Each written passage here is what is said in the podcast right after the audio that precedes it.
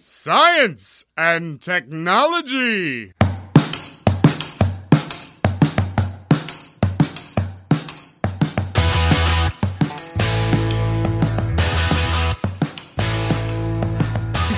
Estamos on com mais um Ciencion. Aqui no Ciencion nos interessa olhar para a trajetória da partícula elementar da ciência, que são as pessoas que fazem ciência. Além dos resultados da ciência, o Ciencion sempre traz um pouco das questões sociais que são muito importantes para o desenvolvimento da ciência e, claro, para a nossa vida universitária. E somos abertamente defensores da pluralidade, da inclusão, da verdadeira democratização do conhecimento. Aqui já falamos sobre questões de gênero, da sexualidade, raciais e hoje trazemos um tema muito importante também que você vai ouvir daqui a pouquinho. Eu sou Pedro Altreto, professor da UFBC e, por favor, 2021, falta de inclusão, me inclua fora dessa. Eu sou Célio Fernando, professor também aqui da UFBC e hoje eu cito Darwin. A ignorância frequentemente traz mais confiança do que o conhecimento. Então, bora conhecer mais sobre esse assunto? O meu nome é Arthur, eu sou bolsista aqui do projeto Ciência On e hoje eu digo que é a diversidade que faz a ciência bonita. Hoje o tema é inclusão na academia, uma pauta feita com todo carinho pelo Arthur, que acabou de falar aí com a gente. Arthur, quem você convidou para falar sobre esse tema tão importante? Por favor, apresente a nossa convidada. Hoje o Ciencion tem o prazer de conversar então com a professora Priscila Benites. A professora Priscila é professora adjunta na Universidade Federal da ABC, credenciada para orientação de dissertação de mestrado no programa de pós-graduação em Engenharia e Gestão de Inovação da UFBC, doutora em Psicologia pela UFSCar, bolsista FAPESP e CAPES, mestre em Psicologia psicologia pela UFSCar, especialista em intervenção familiar, psicoterapia, e orientação sistêmica e graduada em psicologia e pedagogia. Ela realizou estágio de doutorado sanduíche no exterior, na Universidade de Barcelona e no Centro de Investigação e Enseñanza de Lenguaje, gastando o meu espanhol aqui, né? Todo espanhol, hein? Ela realizou visita técnica no Autism Support Services, Education Research and Training, na Universidade Estadual de Utah, nos Estados Unidos, pesquisadora do Instituto Nacional de Ciência e Tecnologia sobre Comportamento Cognitivo Cognição e Ensino e líder do GPEEI, Grupo de Pesquisa em Educação Especial Inclusiva da UFABC. Ela atua nas áreas de pesquisa de análise do comportamento aplicada, autismo, deficiência intelectual, educação especial inclusiva e família. E também é mãe da Cecília, que talvez vocês ouçam aí na gravação, e esteve em licença maternidade em 2017. Então, essas são as informações extraídas do currículo da professora. Então, professora Priscila, seja bem-vinda. Antes antes da gente começar a falar do assunto, você quer falar mais um pouquinho sobre a sua trajetória na ciência? Outra, sua trajetória de vida, né? É, a trajetória de vida.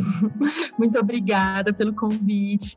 Estou muito feliz de estar aqui com vocês, ainda mais quando a gente, né, tá de volta aí fazendo participando de um projeto e com ex-alunos, né, Arthur? Fiquei tão feliz, Arthur foi meu aluno na disciplina de educação inclusiva, então a gente tem carinho aí mais especial ainda, né, quando os alunos voltam e estão interessados nesse tema que é um tema tão caro, né, para as instituições de educação superior, né, principalmente as universidades públicas, se refere à inclusão no âmbito acadêmico das universidades brasileiras. Bom, gente, em relação à minha trajetória, eu trabalho, né, na área da educação especial especificamente desde o ano de 2008, que foi quando eu comecei a desenvolver os primeiros estudos com adultos e adolescentes, né, com deficiência intelectual moderada e severa em relação ao, seus, ao processo de ler e escrever. E sempre tendo a preocupação das famílias. Na pedagogia, eu estudei muito sobre, é, né, trouxe aí uma contribuição relacionada ao processo de alfabetização. E da psicologia, eu trouxe tanto a intervenção como o envolvimento da família. E aí, então, para o mestrado, doutorado e toda a minha carreira acadêmica, ela segue exatamente nessa linha de raciocínio, né? Trazendo a participação da mãe, do pai, né? Nesse processo de escolarização, no processo de educação de maneira geral, né? De pessoas com deficiência intelectual e com transtorno do espectro do autismo. Sobre a minha trajetória pessoal, eu fiquei muito feliz quando eu tive a Cecília e hoje a gente é uma militante, né? Da maternidade enquanto não só das alunas que estão na graduação, na pós-graduação, né? Mas nós, mulheres acadêmicas, principalmente nos dias atuais, que a gente tem que estar tá aí à frente dos cuidados, né, das nossas pequenas, é, militando aí para que a gente tenha as mesmas oportunidades, que a gente não tenha uma questão relacionada à equidade, comparando aí, considerando os demais grupos. Então, é, fico muito feliz de poder compartilhar com vocês. Eu já acompanho, né? Sempre curto os posts do Arthur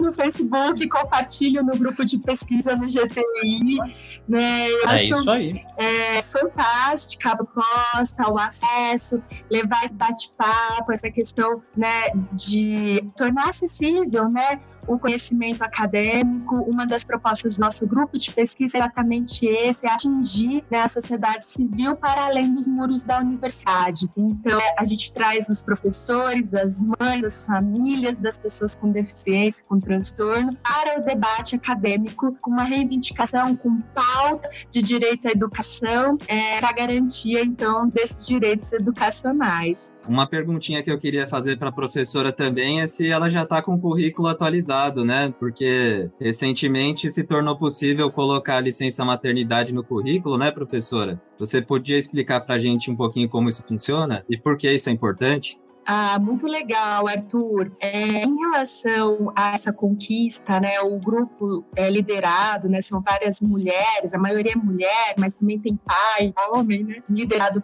pelas professoras do Rio Grande do Sul, da Federal, o Parents of Science, e eu acompanho também, eu acho que a trajetória é linda, é, a exposição, né, tanto em relação a essa questão da licença maternidade e todos os cuidados que são atribuídos à mulher né, na sociedade que a gente vive atualmente. Isso é muito importante quando a gente pensa na equiparação social, né?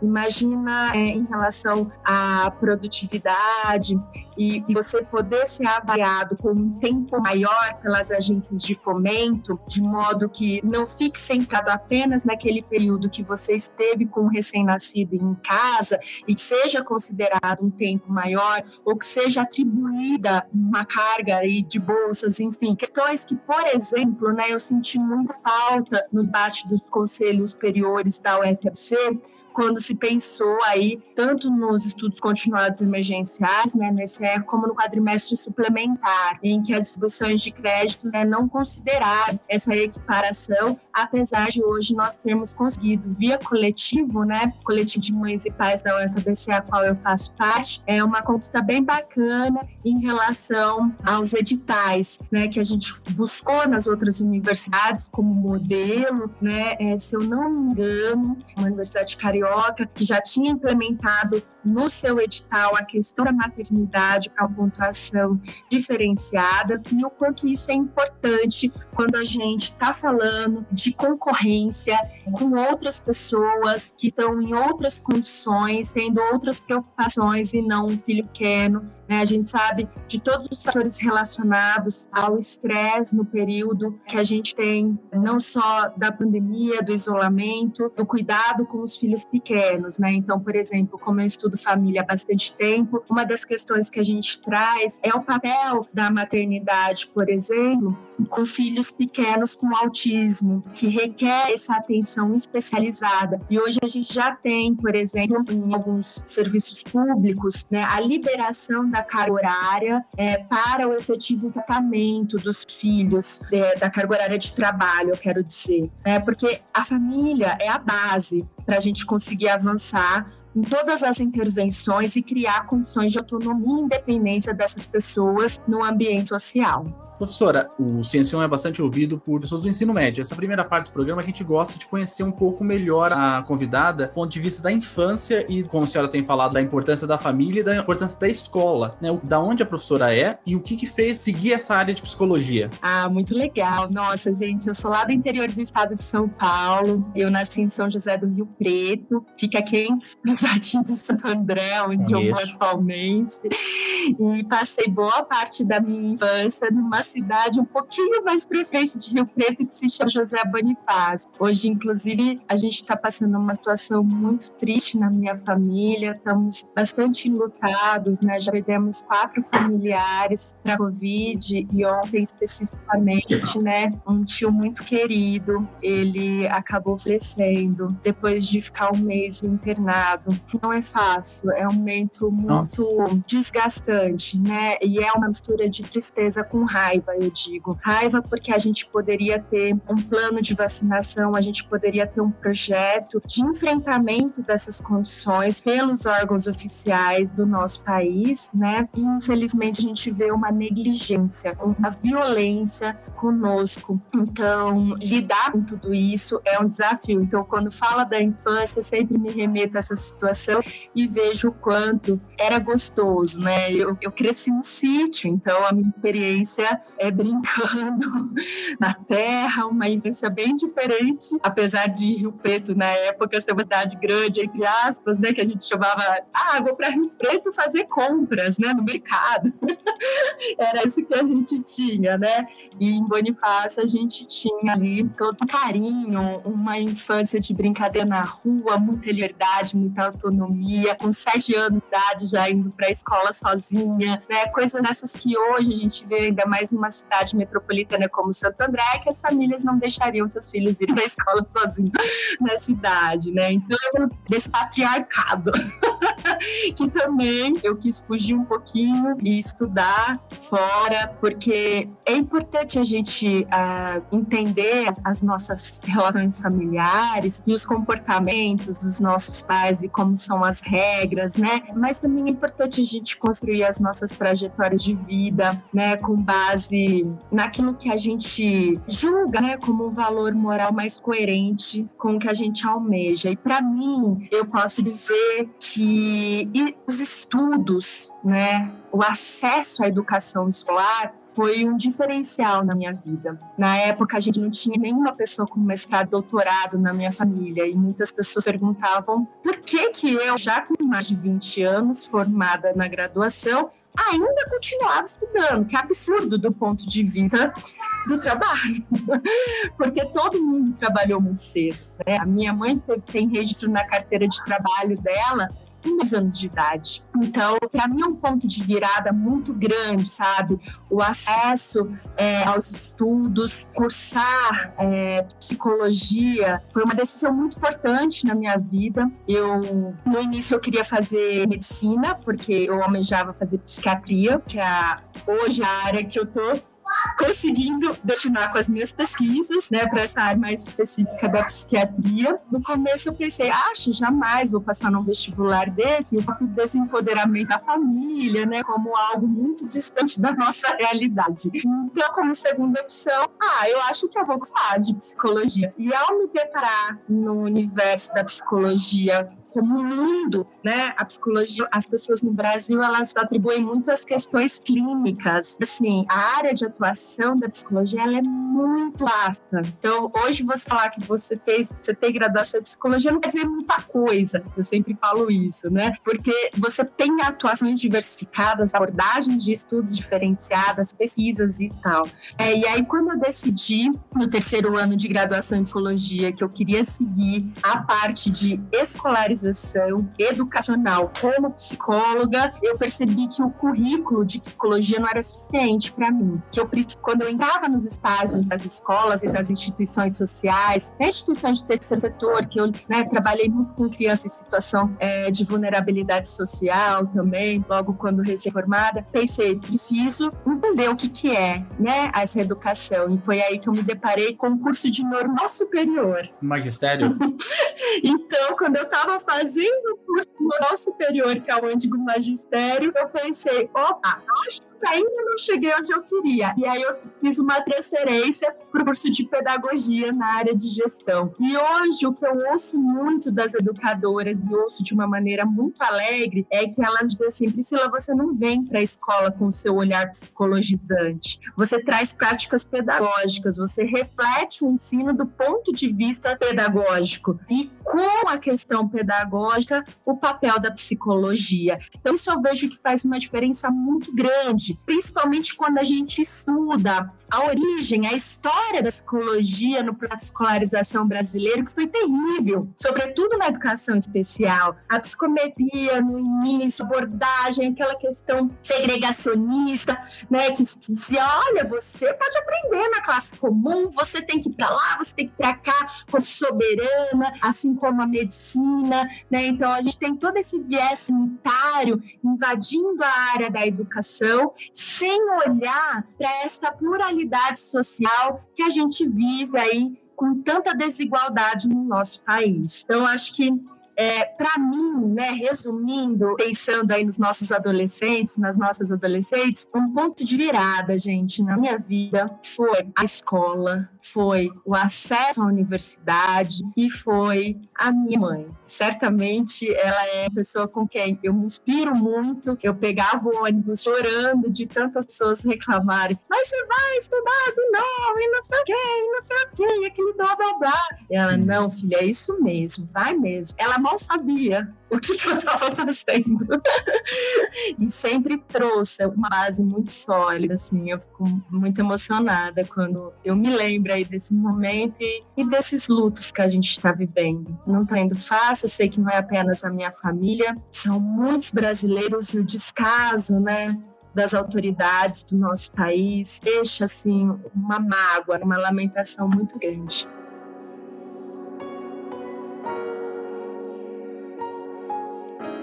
Professor. Muito legal ouvir você aqui no programa e com certeza você tem realmente muito para falar para a gente. E hoje a gente vai conversar sobre a inclusão, né? Então, será que a nossa ciência é inclusiva para todos os públicos, né? Que dificuldades que as pessoas podem enfrentar em suas diferentes trajetórias, né? Isso e muito mais depois da vinheta. Eu tenho uma relação, diria que emocional com a UFABC.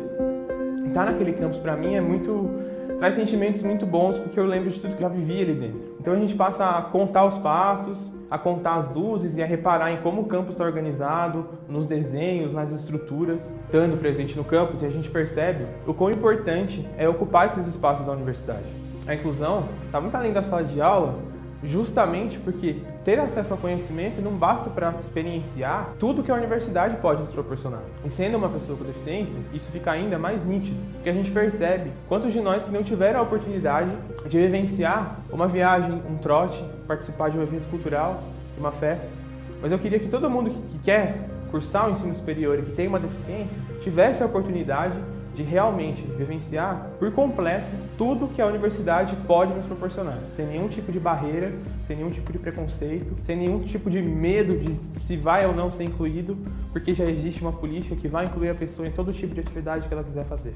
Eu sou Lucas Paredes e essa é a minha história.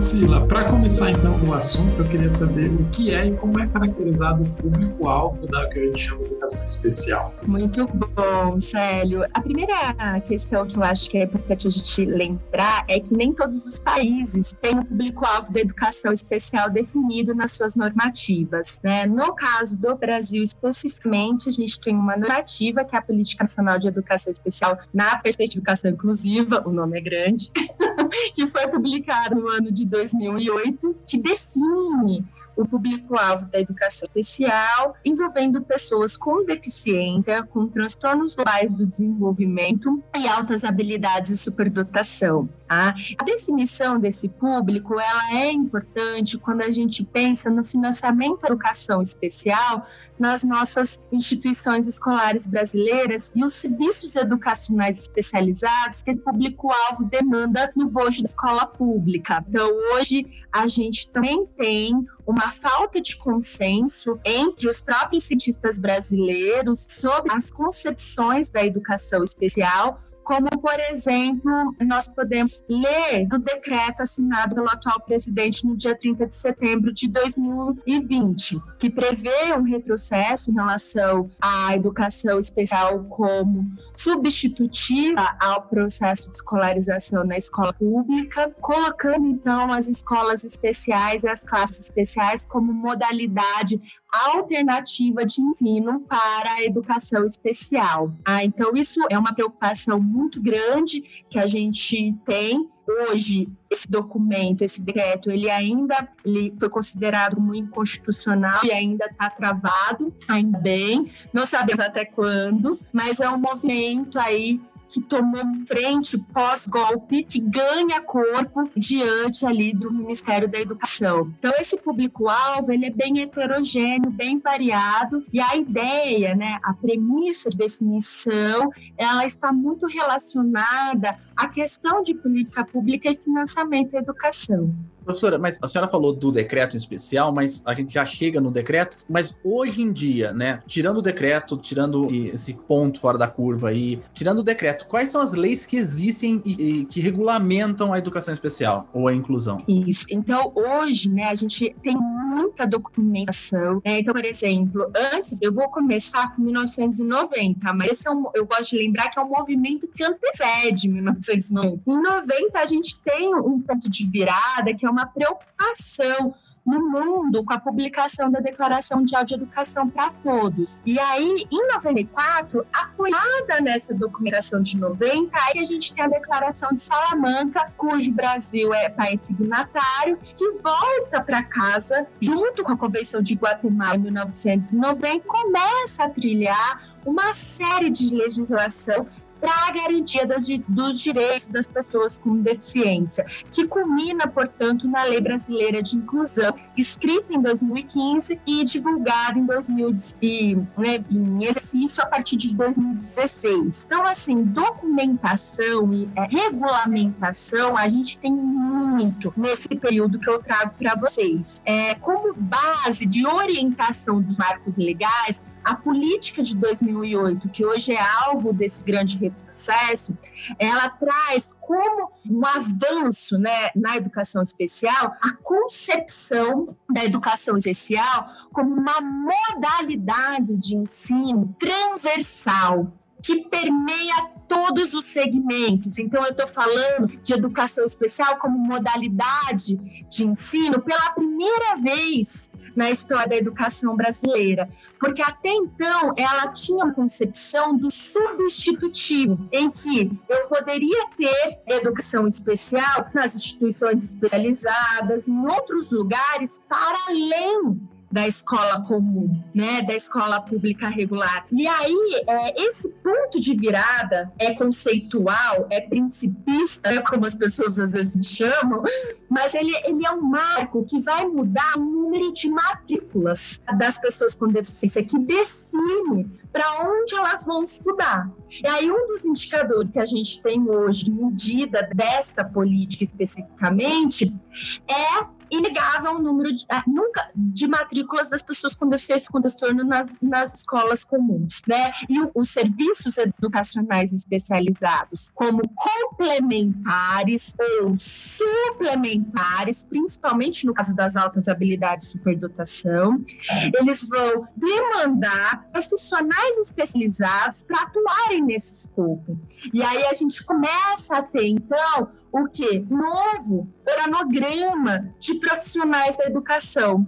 Então, o que eu recebo muito hoje é: ah, a inclusão funciona. Aí a primeira coisa que eu pergunto: como é seu organograma? Tem professor de educação especial? Quem presta? Quais serviços educacionais especializados vocês oferecem? Porque então vocês não estão ainda num processo exclusivo. Daí os desafios. É, matricular o sujeito, assim como a universidade pública garantir a cota na universidade, não é suficiente para estar nas mesmas condições que todos os estudantes, porque a gente precisa de permanência, conclusão e transição no caso da educação básica, a gente precisa pensar no estudante que se forma no ensino médio e vai para o mercado de trabalho e ou universidade. E como é feito esse suporte entre universidade e escola pública. Né? E para o estudante que está na, na universidade, como que ele conclui esse curso e a transição para o mercado de trabalho, então,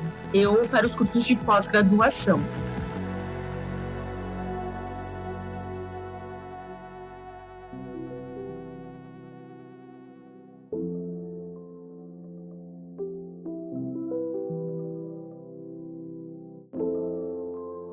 Professora, a senhora está falando então de inclusão, que muitas vezes é confundida com a palavra acessibilidade. Gostaria que a senhora falasse qual, é a diferença entre incluir ou dar acesso aos serviços. Ah, essa é uma grande questão. Ainda mais quando o programa Incluir, ele delibera as criações de núcleo de acessibilidade pelo governo federal para é, garantia da permanência do estudante com deficiência nas universidades públicas brasileiras. E aí, então, né, eu lembro até recentemente, a gente está fazendo, fui convidada para coordenar o um número temático de uma revista, e aí uma das professoras tinha comentado: ah, acabei de passar de uma banca, e aí a deixa era o núcleo de acessibilidade como uma classe especial, né? No bojo da educação superior. Então, a questão da acessibilidade, a gente está criando condições de recursos, de instrumentos, de estratégias. Quando eu penso na concepção da inclusão, eu estou pensando na sociedade inclusiva. O que, que eu preciso para isso? Eu preciso de serviços. Serviços estes que devem ser acessíveis para toda a nossa comunidade. Recursos, acessibilidade. Então, eu vou falar do quê? Eu vou falar de uma acessibilidade arquitetônica, eu vou falar de uma acessibilidade comunicacional, de uma acessibilidade pedagógica, que hoje é a minha grande militância no contexto da UFABC. O quanto que a gente não tem né, de serviço educacional especializado como uma política de permanência. Por exemplo, a implementação de um currículo é, diferenciado quando necessário. A gente não tem um profissional que exerce o papel de professor educacional especializado, como ocorre hoje, gente, nos institutos federais. Então, a gente não tem uma realidade distante. Os NAPNES, que são esses núcleos de apoio psicossocial né, do, dos institutos federais, é incrível, é maravilhoso. A gente tem uma equipe de profissionais que exercem ações inclusivas por meio desses recursos. Então, a gente pensa muito nessa questão acessibilidade. O que é acessibilidade? Né? Enquanto esse conjunto de recursos de estratégias para alcançarmos, né, então, a nossa almejada educação inclusiva. Isso não é utopia, gente, é muito possível. É, nós fizemos agora recentemente, ah, tá no Prelo esse artigo, né? Então, o planejamento educacional individualizado, que é o GPI, que é o grupo de pesquisa que eu lidero, a nossa missão é validar serviços educacionais especializados é, no contexto da escola pública brasileira e da universidade brasileira. Então, a gente pensa nesse, em vários serviços, a gente não acredita em um único modelo, como pôs aí uma crítica da política de 2008 via atendimento educacional especializado, porque a gente vive num país desigual, então não tem como a gente ter uma única forma de solução, e sim várias formas, e a importância de trazer evidências para todas essas atuações. E aí, então, é, nós desenvolvemos para mostrar a viabilidade, o quanto isso é possível no contexto da UFABC, também o acompanhamento pedagógico de um estudante com autismo leve, que não teve ingresso pelas cotas, ela ingressou pela ampla concorrência, qual ficou o desempenho pedagógico dela, como era antes da implementação do PEI, dois anos antes, e depois com um ano e meio com a implementação do PEI. Ela passa para zero trancamento de quadrimestre, zero reprovação e apenas um cancelamento de disciplina. Então, a gente vê o impacto né, do serviço educacional especializado no desempenho pedagógico do sujeito. Mas, infelizmente, a gente ainda vive numa universidade que a inclusão está somente no documento, somente no plano de desenvolvimento institucional, que parece não requerer esforços para tirar os nossos projetos de inclusão e tem um laboratório de inclusão, né? Fica aqui então uma provocação. Eu almejo, quem sabe, daqui a alguns anos, voltar para o programa, falar assim: olha, gente, hoje a gente tem isso financiado pela UFABC. Esta hoje não é uma realidade, mas é possível, de acordo com esse artigo que a gente tem aceito para publicação, numa revista bem bacana na nossa área de psicologia e educação especial inclusiva é, para publicação. Professora, eu vou fazer uma pequena parte na nossa pauta, né? Que a professora tocou num ponto bastante importante que eu acho que merece a gente conversar um pouquinho mais. Como a professora fala super bem, então acho que, eu acho que a pergunta cabe aqui. A professora falou bastante do atendimento individualizado e como isso pode impactar na pessoa com deficiência ou numa melhor inclusão. A gente vem de um ensino que está cada vez mais massificado, certo? Quanto mais você consegue fazer com menos recursos, parece que para algumas pessoas é muito melhor. Eu gostaria que a senhora falasse um pouco do tamanho do pessoal que seria necessário, ou se com o pessoal que existe na universidade, se a gente já conseguiria impactar melhor uh, nessas ações, ou se a gente precisaria contratar mais uh, pessoal. Por exemplo, é, eu sempre falo muito aqui de Libras, né? O nosso podcast, a gente luta bastante para colocar Libras no podcast é, e disponibilizar pelo número de. Mas a gente esbarra sempre uh, num número muito limitado de tradutores de Libras que a gente tem acesso. Muito bom, professor Pedro. Eu acho assim que sim, é possível, inclusive foi entregue né, há alguns anos possibilidades né, da gente pensar a inclusão na UFABC especificamente com o corpo que a gente tem. Na ocasião, tínhamos eu, Cat e Cláudia, as duas pros de Libra, e hoje a gente tem mais uma professora visitante na área de Libras e mais uma professora visitante na área de Educação Especial Inclusiva, que são as professoras Trícia e a professora Mara. Isso tudo é possível com os recursos humanos que a gente dispõe. Acontece que existe uma questão de institucionalização, de estrutura da universidade que parece ainda é, demandar determinados esforços e aí a gente cai nas barreiras políticas existentes na gestão. Mas, para além disso, o que, que é importante a gente lembrar? É, no quanto que as ações, é, quando a gente pensa na inclusão na universidade, ela, eu estou trazendo um debate sobre o ensino. Mas a universidade pública, a gente bem sabe que está amparada no tripé universitário. Então, a gente tem extensão, pesquisa e ensino. 20 atividades de extensão de pesquisa, a gente consegue desenvolver uma série de trabalhos, contratar diferentes e trabalhar, né, não só estou falando do contrato do ponto de vista de orçamento, mas do ponto de vista de formação, é, diferentes profissionais interessados em aprender conosco, né? E isso a gente vê pelo próprio GPI, o número de pessoas que procuram um grupo de pesquisa que tem as respectivas formações e que poderiam, via atividades extensionistas, oferecer um serviço qualificado não só para os nossos alunos com deficiência com transtorno da UFABC,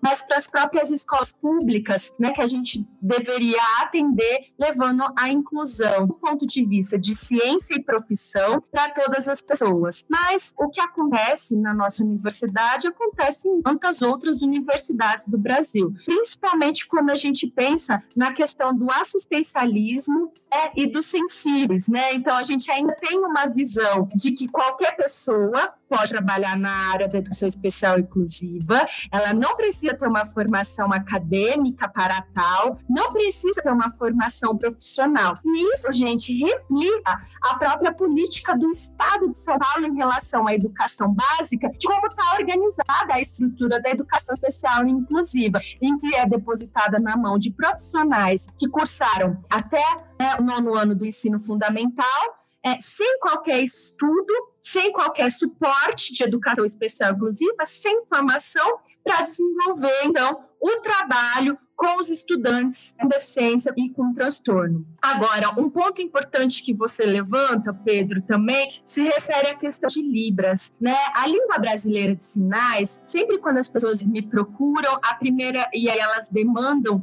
as questões relacionadas à educação de surdos, né? Eu, opa, aqui não é o lugar que a gente vai trabalhar isso, porque Libras como inglês, como francês, espanhol, tantas as outras línguas, é, requer, né, pesquisas e estudos na área do ensino de línguas. Então, aqui no GPI, a gente não faz pesquisa de ensino de línguas. Evidentemente, quando a gente pensa na língua brasileira de sinais, perpassando a história da educação especial, existe sim né, um diálogo muito estreito entre as áreas, mas é fundamental ressaltar que hoje nós temos duas vias e essa é a nossa proposta que um dia a gente almeja aí, né, que os dirigentes da universidade atendam, que é essa divisão, tirar Libras como recurso de acessibilidade como é posta hoje e garantir, se a gente tem um núcleo de línguas na UFABC, que é a Unetel, línguas passa a incorporar o antigo NTE, que hoje vira, que virou NTE há um tempo atrás, então por que que Libras está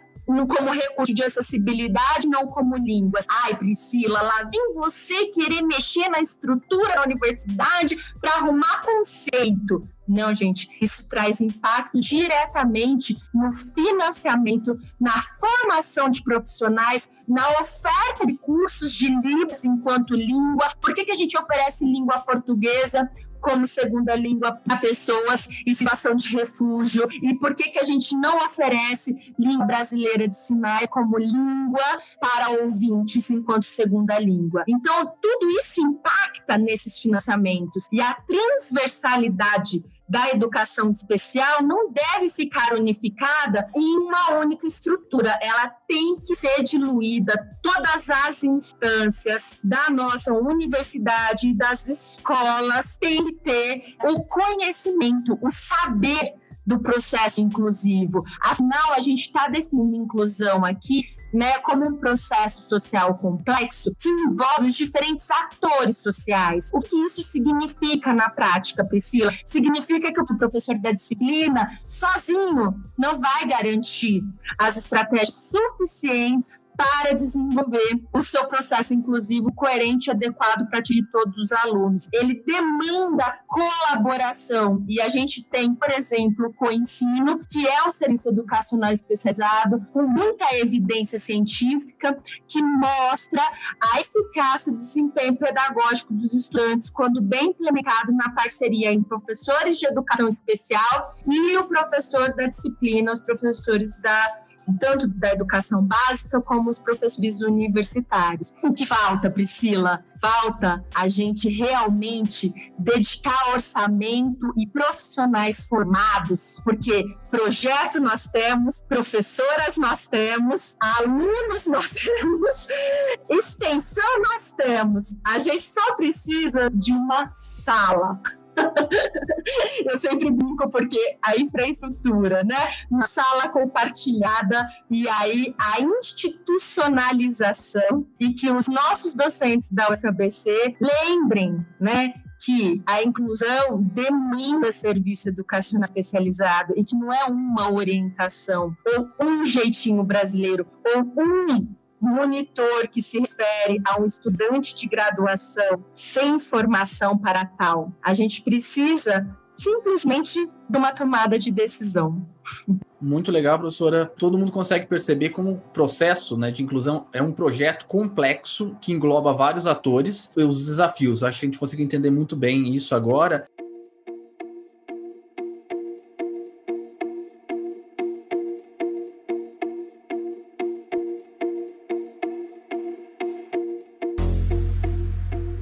Professora, para trazer um pouco a discussão para esse lado mais científico, né, da cultura científica, até popular, né? A gente pode dizer assim. Tem um exemplo de cientista que a maioria das pessoas certamente conhece, que é a do Stephen Hawking, né? Ele recebeu um diagnóstico de esclerose lateral amiotrófica, mais conhecida como ela, e perdeu gradualmente quase todos os movimentos do corpo, né? E hoje ele é considerado um símbolo por desconstruir muitos estigmas da pessoa com deficiência, mostrando que, mesmo com todas as dificuldades, ele tinha potencial para chegar onde ele chegou, né? Mas a, a pergunta pergunta seria: por que, se todo mundo tem esse potencial, por que, que a gente vê tão poucas pessoas com deficiências e transtornos na universidade? Que tipo de dificuldades elas enfrentam? É mais isso que a gente queria saber mesmo. Excelente, Arthur. É fundamental lembrar as questões das desigualdades existentes no nosso país e da classe que esse real que ocupava e de todos os recursos que ele teve acesso para desenvolver né, as suas estratégias, os seus livros, todo o seu conhecimento, né, que a gente ainda não tem acesso no nosso país. Então, o que que falta? Política pública, financiamento e colocar as crianças na escola. A gente tem os dados do estudo de Pereira 2016 que evidenciam, por exemplo, a falta, né, de matrículas de determinados grupos sociais na educação básica brasileira. E estas pessoas são crianças, são meninas negras com alta vulnerabilidade social, que ainda não vão para a escola no nosso país. Então, para além das suas competências meritocráticas, vamos assim dizer, né, de nascer e ser privilegiado num contexto social, a gente precisa garantir né, é, a democratização do ensino para todas as pessoas. E é isso que a gente quer. Quando a gente pensa nos serviços educacionais especializados na universidade, eu estou falando assim: olha, a cegueira não é um impeditivo para eu avançar nos meus estudos pedagógicos, mas a falta de acessibilidade no currículo é o um impeditivo numa aula que eu só vejo gráfico e que eu não tenho material adaptado tátil para desenvolver e elaborar o meu pensamento. Se eu não posso compreender o conceito, como que eu vou avançar nesse processo? Ou pior, trabalhar essa questão de uma perspectiva de redução de currículo e fazendo uma avaliação com menor dificuldade do ponto de vista de desafio pedagógico, porque simplesmente eu não sei trabalhar é, na educação inclusiva. E é um relato, Arthur, muito comum desde os anos 80 que a gente tem documentado na literatura, quando os professores dizem eu não fui informada tal. Concordo, e é isso mesmo, não foi, não foi. Ainda não está sendo. Porque se a gente vê na nossa própria universidade novamente, a disciplina de educação inclusiva, como você sabe, ela não era obrigatória para as licenciaturas. Né? O aluno ia cursar a disciplina se ele quisesse. Isso a gente está falando do aluno que entrou, de que ainda está em formação. e ainda, uma das metas que a gente tem no Plano Nacional de Educação, a meta 4, especificamente a estratégia 4.16, ela vai trazer o quê? A importância de garantir formação inicial de professores, sobretudo nas áreas de ciências exatas e biológicas, que é onde está o grande galo, na área, no bojo da educação inclusiva, porque é na formação inicial e continuada que a gente vai criar condições as mudanças das atitudes sociais dos professores em relação à inclusão e, consequentemente, proposição de um currículo inclusivo. Por que, de novo, para finalizar essa minha fala? Porque educação escolar no nosso país, eu sempre digo isso nas minhas conversas sobre o assunto de desigualdades, ela sempre foi um espaço da elite. Ela sempre teve, né, quando a gente pega os documentos normativos de interdição da população negra, as escolas, quando dada a sua cor você não pode frequentar a escola, quando as mulheres, enfim, toda, né, em 1990, o que está escrito lá no documento da Declaração Mundial de Educação para Todos? Que dois terços das crianças meninas eram analfabetas. Eu era alvo desta política, deste documento que o país, que o Brasil é país signatário, que dois terços dos adultos eram mulheres nesta condição. Então, eu sempre gosto de lembrar que o discurso da educação inclusiva, quando a Declaração de Salamanca coloca, olha, reiteramos a Declaração Mundial de Educação para Todos, ela está colocando que ela está fundamentada numa discussão de gênero, uma discussão feminista, de preocupação no acesso a todos, a todas as pessoas à educação escolar. Né? E a gente sabe que a gente vive num país marcado profundamente pelas desigualdades sociais, sobretudo as desigualdades educacionais, e o quanto as pessoas com deficiência e com as habilidades de superdotação e o transtorno, né, é, fazem parte destes grupos né, é, que têm o seu direito violado, que é um direito constitucional, um dever do nosso Estado. Então, quando a gente pensa em Stephen Hawking, a gente está pensando certamente no que, Arthur? Em possibilidades. O que, que eu estou aprendendo com ele? Eu estou aprendendo que se eu tenho condição, eu vou Se eu tenho serviço, porque bem lembro do documentário, para não estar confundindo as pessoas, a fonoaudióloga dele quando fez toda a adequação de comunicação alternativa e todo o aparato tecnológico para ele começar a usar o olho, que hoje é uma medida, a medida de olho é uma medida que eu tenho produzido muitos dados, né? A gente tem muito interesse nessa medida do olho para a escrita de determinados documentos. Então, apenas a boa vontade e as condições pessoais, elas não são suficientes para colocar todas as pessoas no mesmo ponto de partida. Por isso que pensar em ações meritocráticas, disputas como ocorrem na UFABC, em que você tem que disputar com seu colega para pegar a disciplina X, não tem disciplina para todo mundo, se torna o avesso e o nó do processo inclusivo. Porque se eu tenho disciplina para todo mundo e eles começam a concorrer, eu estou garantindo as mesmas condições para todas as pessoas. E é por isso que foi retirado o aluno com deficiência, com transtorno, ou seja, o aluno laudado, porque ele precisa do laudo para isso, né? É, ele não entra na concorrência. Então, ele vai se matricular e ter acesso à primeira disciplina. Para quem está ouvindo a gente e não conhece um pouquinho, é, na UFABC a gente tem esse sistema de matrícula que o estudante, que por um lado é muito visionário, muito inovador, mas que ainda precisa de ajustes porque ainda gera muita segregação. Por quê? Porque coloca um processo meritocrático de escolhas, tirando as pessoas das mesmas condições. Né? A gente sabe que a gente não tem disciplina para todo mundo.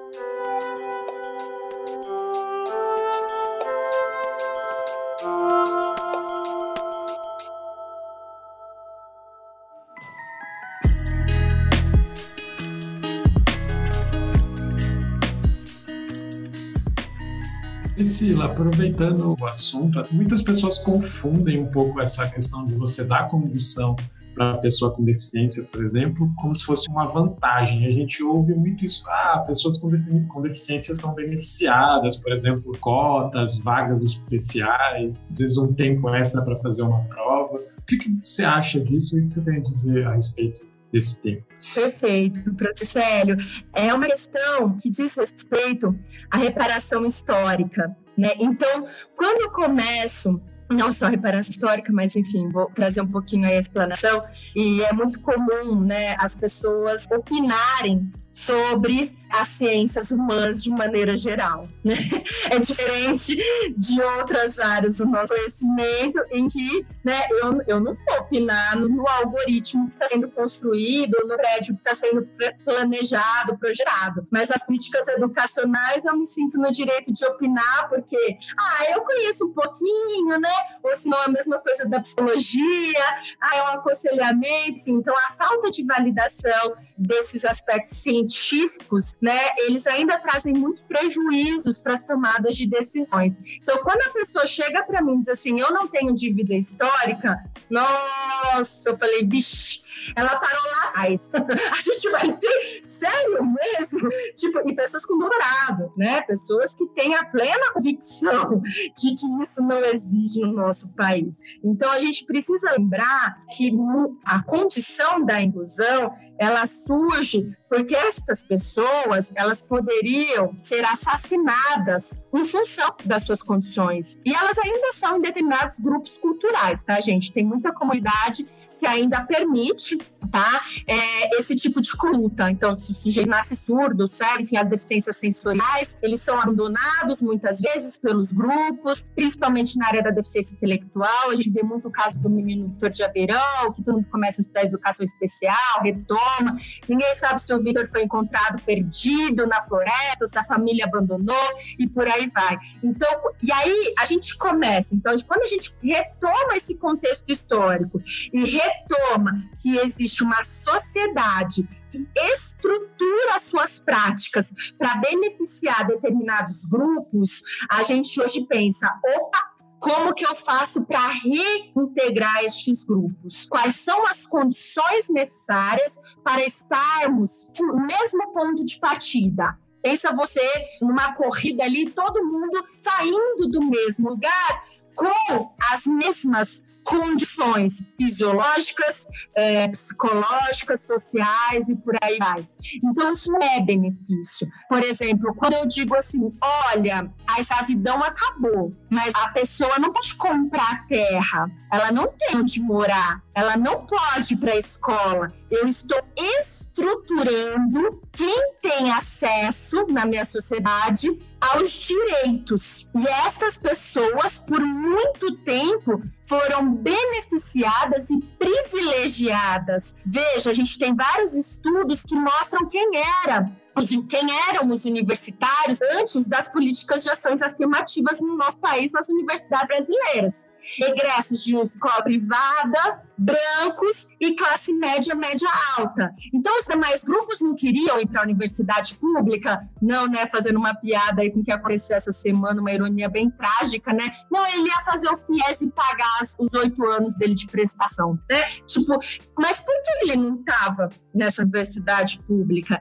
Então, a gente tem que retomar toda esta situação que outros países, como os Estados Unidos, resolveram há, há, muito tempo atrás. As pessoas acham que isso é típico de países como o nosso. E não. Estas condutas são condutas educacionais para todos os países que passaram por processos segregacionistas, né, racistas, como a nossa sociedade ocorre, como ocorre hoje na nossa sociedade. Então a gente precisa pensar né, em quais são estas condições e não facilitar o currículo, que é o que eu falei anteriormente. Então, você vai e faz uma prova mais fácil. Não é mais fácil. Ela tem que ter o mesmo desafio. O que a gente precisa? Estudar desenho universal para aprendizagem e garantir um ensino personalizado para todos os nossos alunos, de modo que eu consiga contemplar diferentes desafios. Desafios estes que algumas pessoas vão se dar bem fazendo vídeos, outras vão se dar bem escrevendo textos, outras vão se dar bem fazendo experimentos, e cada uma, né, cada cérebro vai reagir àqueles desafios pedagógicos conforme a sua individualidade conforme o seu ritmo individual de aprendizagem para progredir nas diferentes disciplinas que ele está cursando. A professora falou de um ponto, né, que é do tempo extra, né, mas para grande parte das pessoas que estão nos ouvindo agora, que provavelmente não são da universidade, elas nem devem ter entendido que existe um tempo extra para fazer uma prova, ou não, eu nem não sei se ensino médio ou no ensino fundamental existe essa adaptação, mas a gente gostaria de falar agora um pouquinho sobre os avanços. Esse é um avanço minúsculo, assim, ridiculamente minúsculo, nano avanço, né? Mas é um avanço. Gostaria que a professora falasse dos avanços para da inclusão na universidade e no mundo do trabalho, né? Dessa transição que a professora estava contando. Perfeito, Pedro. E aí uma questão que eu acho que seria legal a gente fazer o link é que sim, na escola pública, né, a gente tem todo todos os direitos assegurados. Inclusive, se você é estudante da escola pública, a gente quer você na UFABC, né? Durante esse momento que a gente sai divulgando a UFABC, nas escolas, por exemplo, o que eu mais ouço das pessoas com deficiência no ensino médio público é senhora, levanta a mão e diz: vocês aceitam pessoas como eu na, lá? Ou dona, vocês aceitam? Não acredito. Tem lugar para mim? Sim. E aí, quando a gente estava falando das políticas de cotas para acesso à universidade, uma questão que eu gosto muito de lembrar é que Veja bem, se você é egresso, a cota ela é desenhada para garantia da escola pública, para quem estuda na escola pública. Porque se eu tenho deficiência e estou na privada, via legislação federal, eu não estou contemplado, porque o primeiro corte que é feito é aonde você estudou. Porque o que a gente quer? Que todos estejam na escola pública com qualidade, nas mesmas condições do ensino privado que a gente tem no nosso país. Porque, de acordo com o PISA, os bons desempenhos, ainda que bons, mesmo que estejam lá atrás, né? Porque a maior parte dos nossos alunos estão na escola pública, são oriundos, são dados oriundos dessa escola privada, da privatização de um direito garantido pelo Estado. Tá? Bom, mas a gente tem muito avanço, gente. Muito mesmo. Um deles é, por exemplo, vocês sabiam que existe curso de graduação que se chama Licenciatura em Educação Especial? Temos duas universidades no nosso país com essa licenciatura, tanto na UFSCar, em São Carlos, como na Federal de Santa Maria, no Rio Grande do Sul. Você forma educadores para atuarem, você tem serviços que validam. Hoje, se vocês forem nas salas de recurso do Estado de São Paulo, das escolas, ou nas salas de recurso multifuncionais de muitos municípios, a gente tem impressora braille, a gente tem uma riqueza de tecnologia assistiva que nenhuma é difícil, eu até hoje não achei. é difícil achar uma escola privada com tanto recurso nessa área. A gente tem professor especializado para trabalhar, para desenvolver o planejamento. E como eu disse antes, se existe um ponto de virada na educação especial brasileira, foi posto via política de 2008, que é inegável o número de matrículas. Estas pessoas que não iam para a escola ou quando iam estavam nas instituições especializadas, elas não chegavam nas escolas comuns. Elas não tinham acesso à interação com pares sem deficiência. Então, e aí eu faço uma provocação, estou chamando de instituição especializada e não escola especial, tá, gente? Por quê? Porque se é escola, tem que ensinar. E quais são os indicadores de avaliação que a gente tem nessas instituições especializadas hoje no nosso país? Fica aí uma provocação.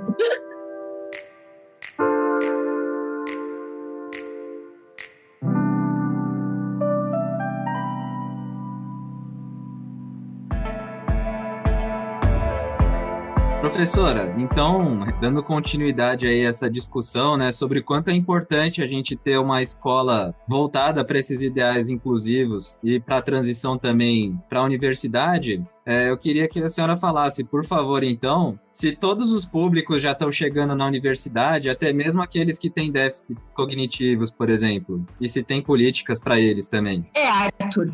É evidente que quem chega na universidade ainda tem um perfil diferenciado. E aí eu sempre gosto de lembrar né, de uma bandeira, um lema que surge no contexto africano, né, e que a comunidade da educação especial no Brasil traz, que é o nada sobre nós sem nós. Então, hoje, quando a gente se depara com um estudante na universidade com deficiência, com transtorno, certamente é uma pessoa diferenciada, ou seja, teve um suporte familiar, ou não necessariamente, não é uma condição sine qua non, é uma condição obrigatória, mas teve um apoio, estava inserido num grupo que deu esse suporte e que muitas vezes não tem questões relacionadas aos déficits cognitivos. Eu trabalho especificamente com os transtornos do neurodesenvolvimento e os meus estudantes não chegam na universidade. Né? Até hoje nenhum chegou. Todos eles com um autismo severo,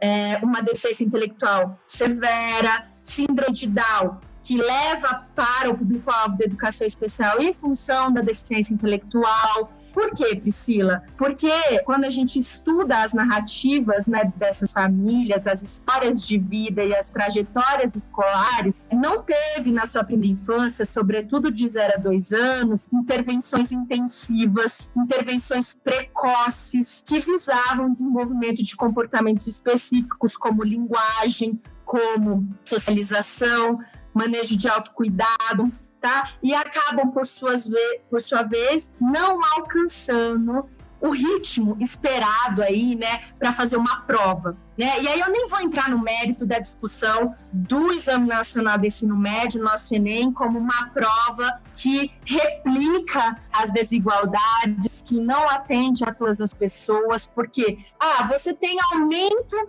de tempo é uma conquista? Concordo, concordo quando o Pedro diz: olha, é uma conquista. Aí eu te pergunto, é suficiente? Você já leu uma prova em braille, por exemplo? Um livro que tenha, sei lá, umas 10 páginas escrito em português, quando a gente vai imprimir em braille, não cabe em 10 páginas, mas jamais ele é gigante. Né?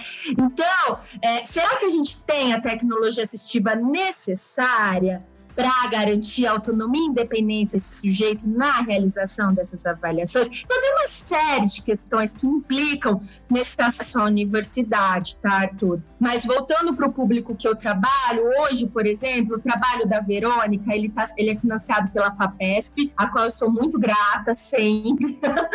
FAPESP ainda existe, né? Mesmo com todos esses cortes e desafios, em que a gente está pensando no planejamento educacional individualizado no ensino médio, porque a gente tem os nossos alunos é, numa condição curricular muito distante do que eles estão aprendendo no ensino médio, né? Como, por exemplo, alfabetização, noções matemáticas, e aí ele é exposto a um currículo com conceitos muito complexos, dentre os quais eles não aprenderam a base lá atrás. Então, esses ajustes, gerar essas reflexões e encaminhar para um plano efetivo de transição entre escola e universidade, escola, mercado de trabalho, a gente precisa de mais políticas de permanência. E cabe aí nós, universidade, auxiliarmos nesse processo de transição e produzimos dados, né? Dados estes que eu utilizo muito como orientadores quando eu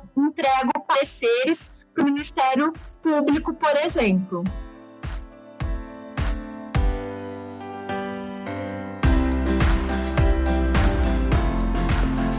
Vai se encaminhando agora pro final. Um prazer enorme conversar com a professora. A gente vai fazer uma propaganda aqui para todo mundo seguir a professora. Vocês falam GPI ou vocês falam de outra maneira o nome do grupo? GPI, tanto faz, pode falar. GPI. Então a gente vai fazer uma pequena inserção aqui para vocês seguirem o grupo GPI, Grupo de Pesquisa em Educação Especial Inclusiva da UFBC lá no Facebook, que daí você vai ter um contato direto, vai poder esclarecer mais dúvidas, né, Arthur? Isso, e eu queria aproveitar aqui então esse espacinho para perguntar para a professora, né, que tipo de pesquisas que são feitas lá no GP e como que as pessoas que se interessaram podem acompanhar, podem participar das discussões. Então, professor, esse, esse momento aqui é para você falar um pouquinho mais sobre o grupo de pesquisa. Ai, eu sou super grata à PROEC, a nossa Pró-Reitoria de Extensão e Cultura, que aprovou o nosso projeto para auxiliar o nosso grupo de pesquisa. Então, hoje, em 2021, né, a gente começou em 2017 com o grupo, e aí nós temos várias ações e a gente está conseguindo se organizar melhor agora, em 2021, porque nós temos esse financiamento da PROEC com os nossos bolsistas. É, nós temos uma demanda muito latente gente de formação aqui no grande ABC, né? ABCDRM, nunca sei falar todas as siglas, mas enfim, na área de educação especial inclusive, principalmente na área que eu trabalho de intervenção comportamental intensiva. A gente tem muitos dados, estamos muito bem apoiados na literatura em relação ao quanto que as intervenções comportamentais intensivas, né, em torno de 30 a 40 horas semanais, com bebezinhos de 0 a 2 anos, elas descaracterizam comportamentos que poderiam poderiam ser comportamentos desafiadores no processo de aprendizagem desses sujeitos. E a importância de orientar mães e pais e educadores de creche nesse contexto, tá? Então, digo isso porque a base do grupo, ela é formada por voluntários, né? Nós temos muitas pessoas cadastradas, temos um grupo de WhatsApp em que a gente faz, é, que a gente chama de GPI geral, ele é aberto a todo mundo, que a gente compartilha informação científica, o objetivo é levar o conhecimento acadêmico para além do muro da universidade, mover a comunidade na UFABC, porque um outro desafio que a gente tem também percebido é o desconhecimento da UFABC na própria cidade de Santo André. Nunca vou me esquecer que eu fiquei andando quando eu fui prestar o concurso, gente, ao redor da UFABC, e ninguém sabia me dizer era, porque naquele, momento não existia um não tinha um, um Waze da vida, né? Fazendo merchan para poder me auxiliar. E aquele GPS não funcionava no carro, enfim, uma loucura. Então, também é nosso objetivo levar, né, essa propaganda da nossa universidade aí para além. Então, a gente tem também um grupo de mães e pais, porque não se faz educação especial inclusiva sem movimentos sociais, sem esses atores, né? Muito importante lembrar a história da educação especial inclusiva no nosso país, ela é marcada pela reivindicação das famílias e dos profissionais de educação, na garantia de direito dessas pessoas. No grupo de mães e pais, a gente tenta atender as demandas educacionais levantadas por essas famílias para todo o público-alvo da educação especial. E aí a gente consegue acionar, ter uma parceria estreita com o Ministério Público para a garantia desses direitos educacionais. Já antecipo que estas pesquisas que versam sobre a primeira linha de pesquisa, que é política pública em educação especial inclusiva, o que mais demanda é, o nosso trabalho, que é o projeto de empoderamento de mães e pais para garantia desses direitos dos seus filhos, é a, é a falta de profissionais formados na escola pública. Então, com essa parceria estreita que a gente tem com o Ministério Público, a gente consegue garantir, e aí a gente tem os dados mais, é tão bonitinho, mais lindo, sabe quais? Por exemplo, alunos que sequer usavam palavras para comunicação, hoje contando experiências de vida de maneira oral.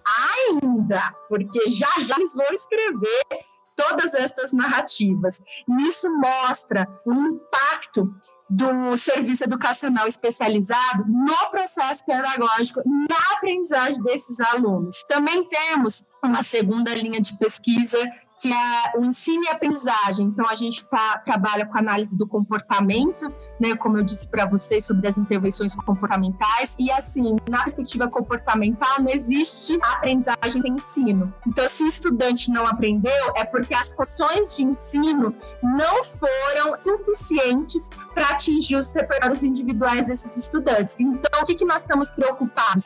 Em quais são as condições de ensino para garantir esta aprendizagem. E a aprendizagem que é definida como uma mudança de comportamento relativamente duradouro do organismo. Tá? E aí a gente está muito interessado em propor programas, intervenções, então a gente pensa num currículo que envolve a psicologia do movimento. Então a gente vai trabalhar a linguagem, a gente vai trabalhar a cognição, a gente vai trabalhar autocuidados, habilidades sociais e desenvolvimento motor, tá?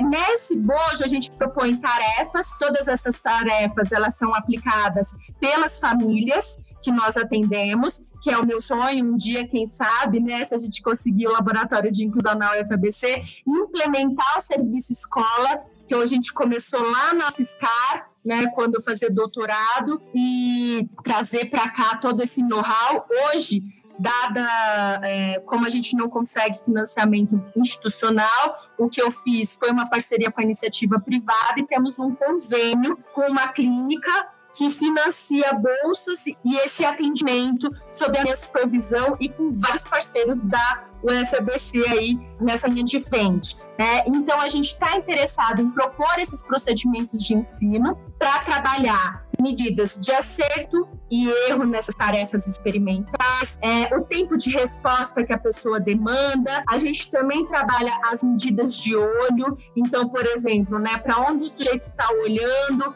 qual é o tempo do olhar, o tempo de duração, a qualidade do rastreio e também as medidas de que a gente vai iniciar. A gente vai iniciar no começo do ano passado, em março, em parceria com o professor Sato, mas acabamos adiando por conta da pandemia, né? E aí esperamos começar agora com essas medidas do esforço do córtex pré-frontal, para termos mais medidas para além daquelas observáveis. Porque a gente pega, né? Ah, eu vou trazer aqui o um exemplo do nosso bebezinho lindo, viu, Paola, que é uma mãe maravilhosa, né? O Lucas chegou para gente ali com um ano e oito meses na intervenção quase não falava, falava pouquíssimas palavras, e hoje aí, com todo o procedimento, todo o suporte da família, desenvolve, tá com um vocabulário maravilhoso, interação entre pares, é, ver essas crianças se desenvolvendo é, sem dúvida, a menina dos olhos. Então, é por isso que a gente precisa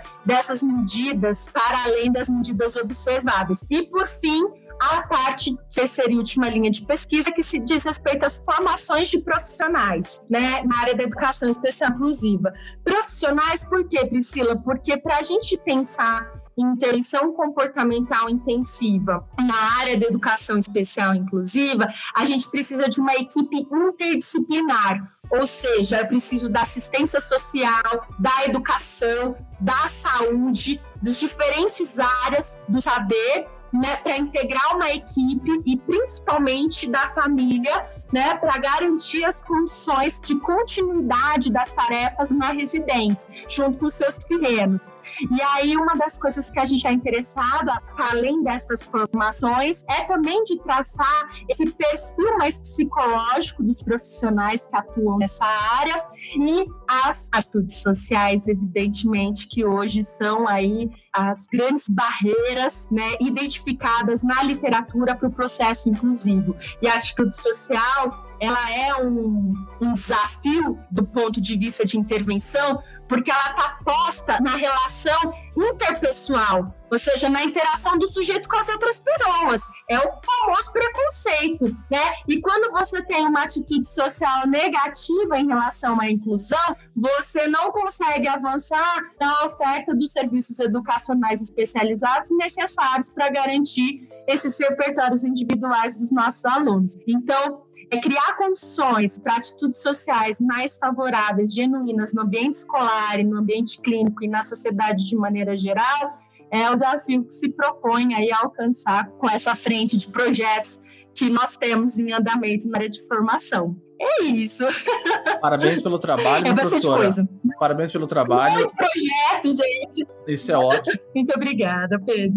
Eu acho que eu não sabia de, de todos esses projetos, eu, mas pela fala da professora, uma fala que eu acho que é importante, que a senhora tem uma fala urgente, de urgência, assim, que eu acho muito bacana e dá para se verificar pelos é, projetos que estão sendo desenvolvidos, porque uma criança ela só tem um ano e oito meses uma vez na vida só, depois ela passa. Isso passa, não dá para esperar dez anos para que alguma coisa aconteça, né? Aquela vida foi muito fortemente impactada. Professora, a gente tá chegando pro final do nosso podcast, assim, finalzinho mesmo uh, dessa boa conversa que a gente teve com a professora. A gente sempre pede pro pesquisador deixar algum material, uh, alguma indicação de material. Pode ser um livro, pode ser um filme, alguma coisa que impacte as pessoas que não são da, não da área da professora, não são nem da academia, pode ser um bom, bom ponto de partida. Ai, gente, eu eu fiquei em dúvida, né? Mas aí eu pensei assim, ai, ah, não tem como. Eu vou recomendar Typical, do Netflix. É uma série muito bacana, que vai traçar sobre as questões relacionadas ao espectro do autismo em um processo de transição dele para da escola, da educação básica para a universidade. Já antecipo que eu tenho as minhas ressalvas e as minhas críticas, porque em nenhum momento na série é colocada questões de desigualdade social em nenhum momento na série é colocada a intervenção como um ponto de partida, porque ele ficou muito bom. ele aprendeu muito, assim, né?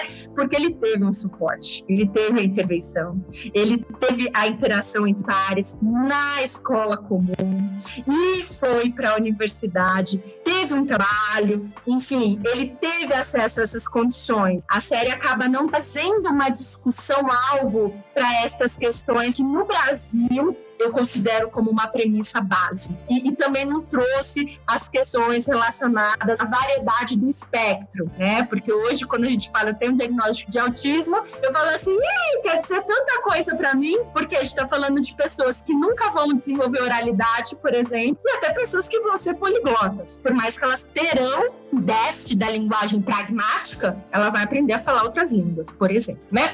Então, é muita coisa, e isso acabou não abordando. Mas, de maneira geral, é uma série fantástica que reporta todos os benefícios do processo de escolarização inclusiva, do suporte da família, da interação entre irmãos, da interação entre pares com sem deficiência.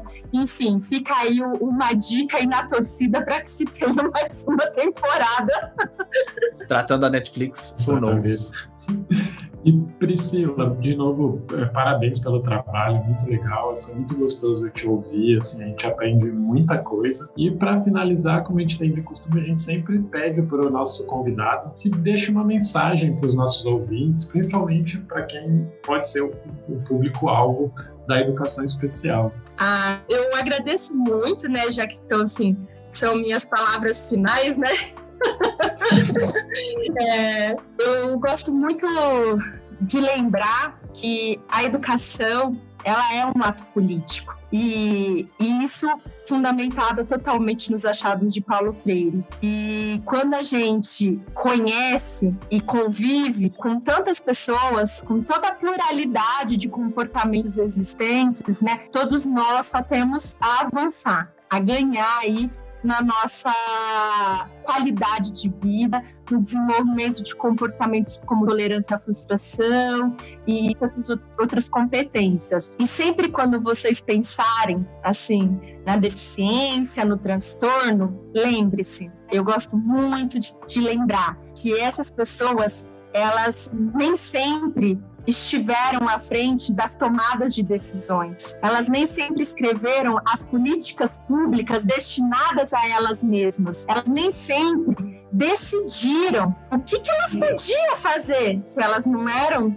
consideradas pessoas com direitos. Então, na dúvida, pergunte: nada sobre nós sem nós. E a gente avança com esse papel e com esta tolerância, né, que a educação inclusiva nos coloca. E é muito difícil, gente, muito difícil, porque é muito mais fácil aceitar e conviver com pessoas similares ao nosso repertório. Então, fica aqui a nossa militância e que é possível a gente não está sendo tópico demagogo, é possível. O que a gente precisa é de uma educação especial inclusiva, enquanto ciência e profissão. Muito obrigada. Obrigada e parabéns, gente, né, pelo tema, por trabalharem o assunto, pelo projeto, né, que a gente vê aí uma grande divulgação, uma adesão muito bacana da comunidade e que a gente possa desejar vida longa ao projeto. Parabéns. Obrigada. Muito obrigado, professora. É um prazer imenso tê-la aqui. Não vai ser a última vez que a gente vai. Não são as palavras finais. A gente sempre retorna aos temas. A gente pega uma facetinha diferente, a gente vai retornando, porque sempre tem novos uh, ouvintes chegando. Então a gente sempre volta. Então a professora vai ser habituê aqui no nosso podcast, tenho certeza. Muito obrigado, Célio, pela participação. Eu que agradeço, Pedro. Obrigado, Priscila. De novo, parabéns pelo trabalho. Muito importante né, esse, essa área de, de, de pesquisa. Muito obrigado ao Arthur Arthur, viu, Arthur? O Arthur é um dos maiores é, incentivadores, um dos maiores é, produtores aqui de pautas é, relacionadas a esses temas que eu citei no começo. Muito obrigado mesmo, a pauta estava incrível muito, e muito bom o nome sugerido pelo Arthur. Muito obrigado, Arthur. Eu que agradeço a professora Priscila, foi um prazer matar a saudade daquelas aulas que a gente teve, já faz alguns anos já, uhum. mas o legal é ver que o impacto é duradouro, né? Que a gente pode divulgar as políticas com base na inclusão, que podem ter um impacto aí muito grande na, na vida de muita gente, né? E muito obrigado a você que está ouvindo e assistindo o Ciencion aí por, por, vídeo. Como o Arthur falou, o impacto que vocês provocam na gente é um impacto bastante duradouro e nos dá uh, ânimo para continuar produzindo novos episódios toda semana. E eu acho que o Célio liberou e vai ser agora duas vezes por mês. Inacreditável. Isso, isso é inacreditável. Ele liberou, tá, tá, ele liberou, estamos tá, fazendo. Não esquece de seguir a gente no Twitter, no Facebook, no Instagram e, por que não, no YouTube, onde a gente tá chegando com mais força agora. Até mais, tchau!